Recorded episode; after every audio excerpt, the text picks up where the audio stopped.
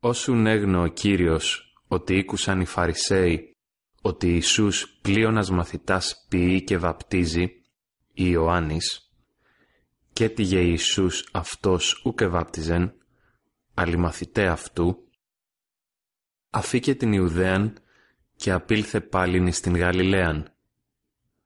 Έδιδε αυτόν διέρχεστε δια της Σαμαρίας. Έρχεται ούν εις πόλην της Σαμαρίας, λεγόμενην Σιχάρ, πλησίον του χωρίου, ο έδωκεν Ιακώβ Ιωσήφ, το ιό αυτού. Είναι δε εκεί πηγή του Ιακώβ. Ο ούν Ιησούς και κοπιακός εκ της οδηπορίας, εκαθέζετο ούτως επί τη πηγή. Ωρα ειν οσί έκτη. Έρχεται γυνή εκ της Σαμαρίας, αντλεί σε είδωρ. Λέγει αυτή ο Ιησούς. Δώσ' μη ποιήν. Οι γάρ μαθητέ αυτού απελιλήθησαν εις την πόλην ή να τροφάς αγοράσωση. Λέγιουν αυτό η γυνή η Σαμαρίτης. Πώς οι Ιουδαίωσον παρεμού ποιήν ετής ούσις γυναικός Σαμαρίτιδος, ουγάρ συγχρόνται Ιουδαίοι Σαμαρίτες.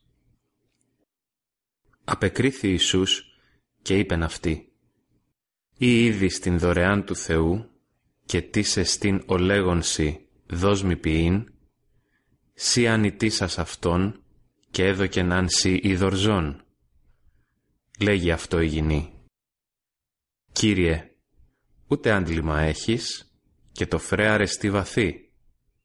Πόθενουν έχεις το είδωρ το ζών; Μη σημίζον ή του πατρός Σιμών Ιακώβ, ως έδωκεν εμήν το φρέαρ, και αυτός εξ αυτού έπιε, και η ή αυτού, και τα θρέματα αυτού. Απεκρίθη ο Ιησούς, και είπεν αυτή, «Πάσο πίνον εκ του ύδατος τούτου, διψήσει πάλιν.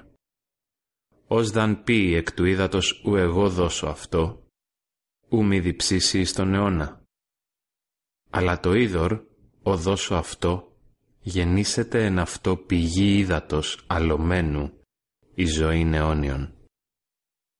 Λέγει προς αυτόν η γυνή, «Κύριε, δώσ' μη τούτο το είδωρ, ή να μη διψώ, μη δε έρχομαι εν θάδε αντλήν». Λέγει αυτή ο Ιησούς, «Είπαγε, φώνησον τον άνδρα σου και ελθέ εν θάδε». Απεκρίθη η γυνή και είπεν, «Ούκ έχω άνδρα». Λέγει αυτή ο Ιησούς, «Καλώς είπας ότι άνδρα ούκ έχω. Πέντε γαρ άνδρας έσχες. Και νυν, ον έχεις, ούκ έστι σου ανήρ. Τούτο αληθές ήρικας. Λέγει αυτό η γυνή. «Κύριε, θεωρώ ότι προφήτης εσύ οι πατέρες ημών εν τούτο το όρι προσεκίνησαν.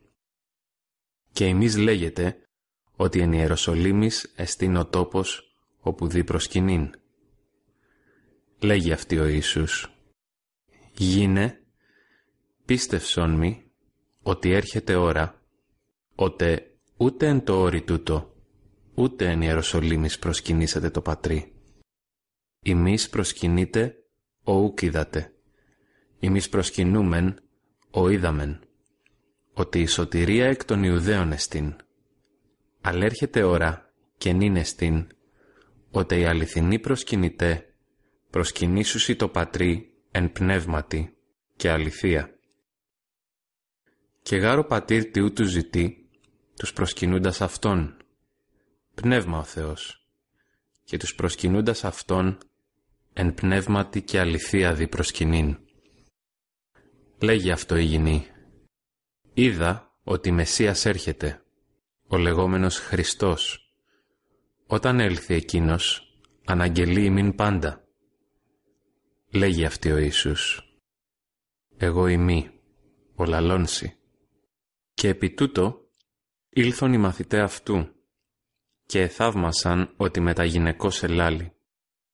Ουδής μεν τι είπε, τι ζητείς ή τι λαλείς με ταυτής; αφήκενουν την ιδρίαν αυτής υγιεινή και απήλθεν στην πόλην και λέγει της ανθρώπης «Δεύτε, είδετε άνθρωπον, ως είπε μη πάντα όσα επίησα.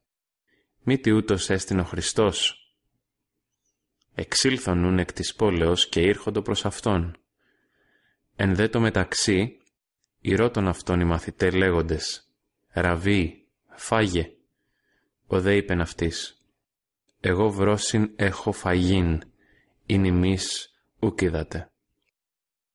Έλεγον νουν οι μαθητέ προς αλλήλους «Μη της είναι γεν αυτό φαγήν».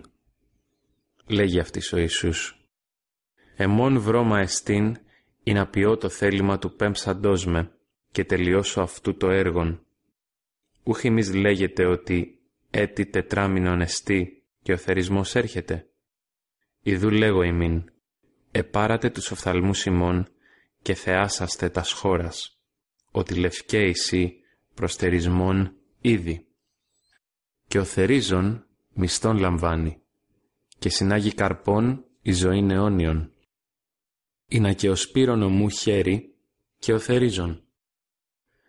Εν γάρ τούτο ο λόγος εστίν αληθινός, ότι άλλος εστίν ο σπύρον και άλλος ο θερίζων. Εγώ απέστειλα ημάς θερίζειν, όουχ ημείς και κοπιάκατε. Άλλοι και κοπιάκαση, και εμείς εις των κόπων αυτών εισελιλήθατε. Εκ δε της πόλεως εκείνης, πολλοί επίστευσαν εις αυτών των Σαμαριτών δια των λόγων της γυναικός μαρτυρούσης ότι «είπε μη πάντα όσα επίησα». Όσουν ήλθαν προς Αυτόν οι Σαμαρίτε, ηρώτων Αυτόν «μείνε παραυτής». Και έμεινεν εκεί δύο ημέρας.